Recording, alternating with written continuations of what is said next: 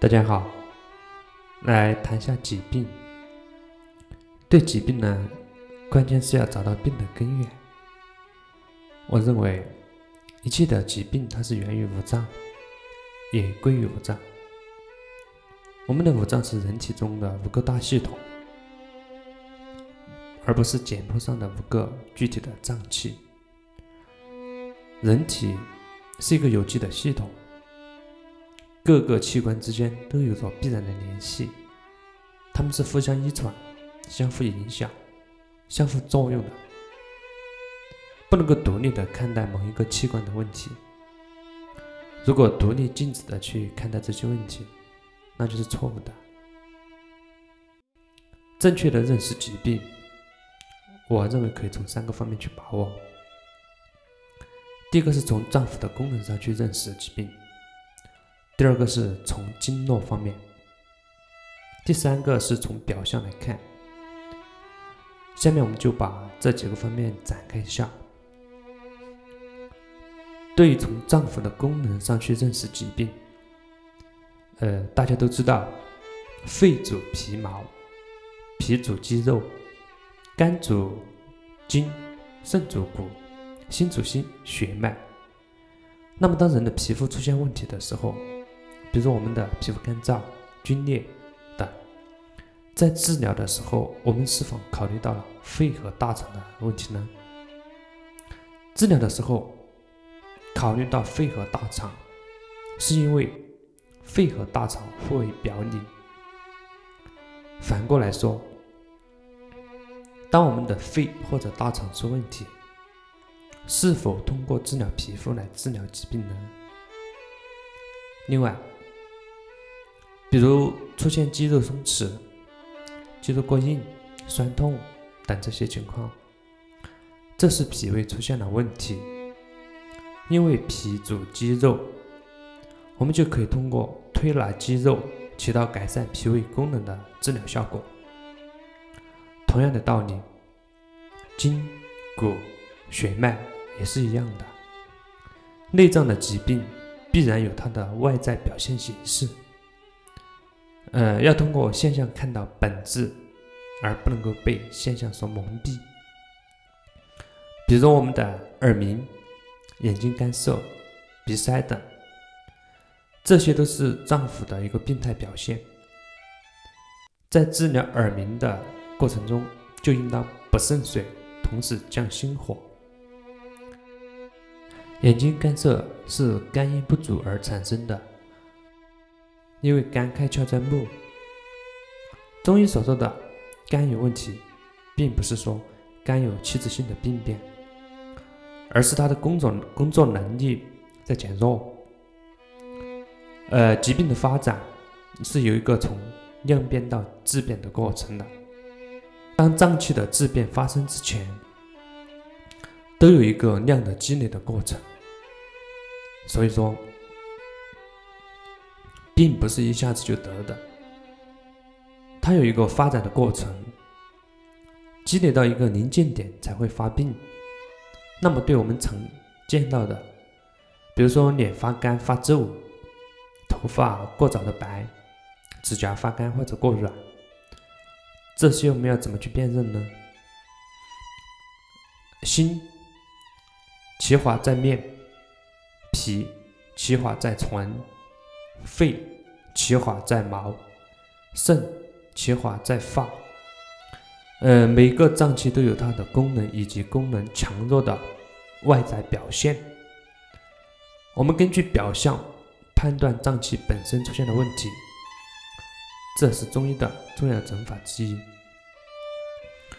第二个方面，呃，根据经络的变化来诊断疾病。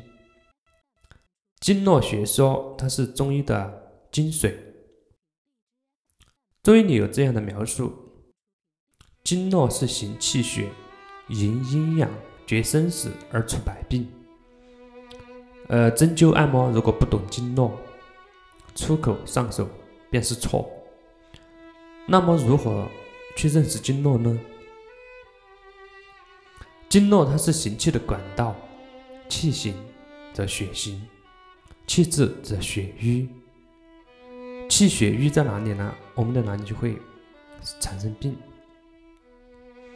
呃，把经络中的淤堵打通了，那么病自然就好了。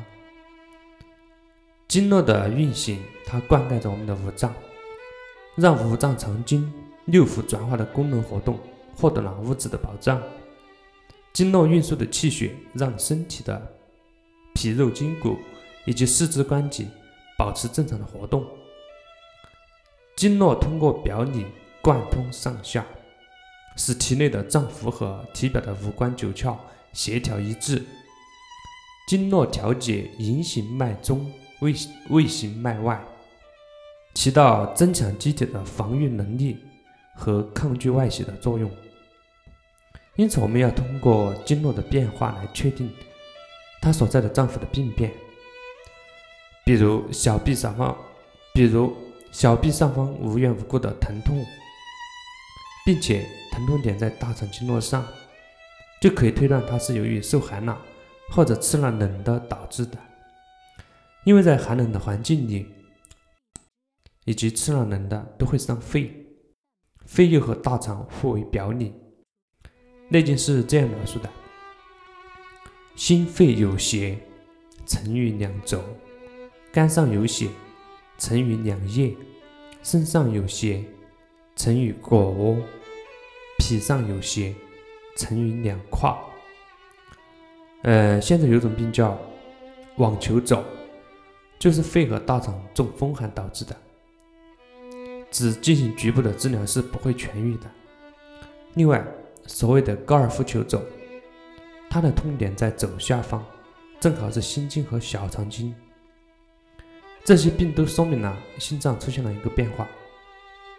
而病症只不过是变化的反应。正如心脏病的患者，他的背部输血会痛，是一个道理。所以，只有治疗心脏，才能从本质上让病症好转。再比如，膝关节肿痛、关节腔积液，这些病症都是脾胃病症的反应。我们只需要治疗脾胃，病症自然也就消失了。诸如此类的病例很多。总之，我们要通过观察经络上不同表现形式，来判断脏腑的所属以及以及它的病根。总之，我们要通过观察经络上不同表现形式，来分析脏腑所属和病根。呃，这是第二个方面。下面接着谈第三个方面。第三个方面，从表象来看，一切的疾病都源于脏腑的病变。《内经》中说到：“诸风掉血，皆属于肝；诸寒收引，皆属于肾；诸气愤越，皆属于肺；诸湿肿满，皆属于脾；诸痛痒疮，皆属于心。”这五条应该是我们的诊病的原则，但是却恰恰被现代很多医者所忽略或者轻视。如果我们能把中国传统的中医精辟的理论运用到医疗的实践中去，那么我们在面对疾病的时候就不会束手无策或者茫然失措了。刚才我们谈到的膝关节肿痛、关节腔积液，在《内经》中就找到了根源，也就是诸湿肿满，皆属于脾。这与经络上的分析得出的结果是一致的，和前面讲的脾主肌肉、主四肢相吻合的。举个例子，比如一个人无故胳膊肿胀疼痛，病因是心和脾出现了问题，肿源于脾，痛源于心。治疗的时候调理脾和小肠，逐渐恢复了。因为心和小肠互为表里，当皮肤出现了皮炎、皮疹、皮肤的痒疮等，就应该考虑到他的心和肺的问题。诸痛痒疮皆属于心，肺主皮毛。呃，对于寒症，当寒气进入体内后，它首先侵害的是它所经过的脏腑。但不能马上去治疗和去除这些寒气的时候，寒就会停留在肾脏，这就是诸寒收引，皆属于肾的过程。当然，也有寒气直接入肾的，也就是五劳七伤中所提到的强力举重、久坐湿地上肾。嗯，这就是第三个方面，从表象来看。呃，最后要强调的是，诸风掉眩皆属于肝，诸寒收引皆属于肾，诸气愤郁皆属于肺，诸湿肿满皆属于脾，诸痛痒疮皆属于心。这五条原则对我们认识疾病的根源是至关重要的。好的，今天就先讲疾病的认识，谢谢大家。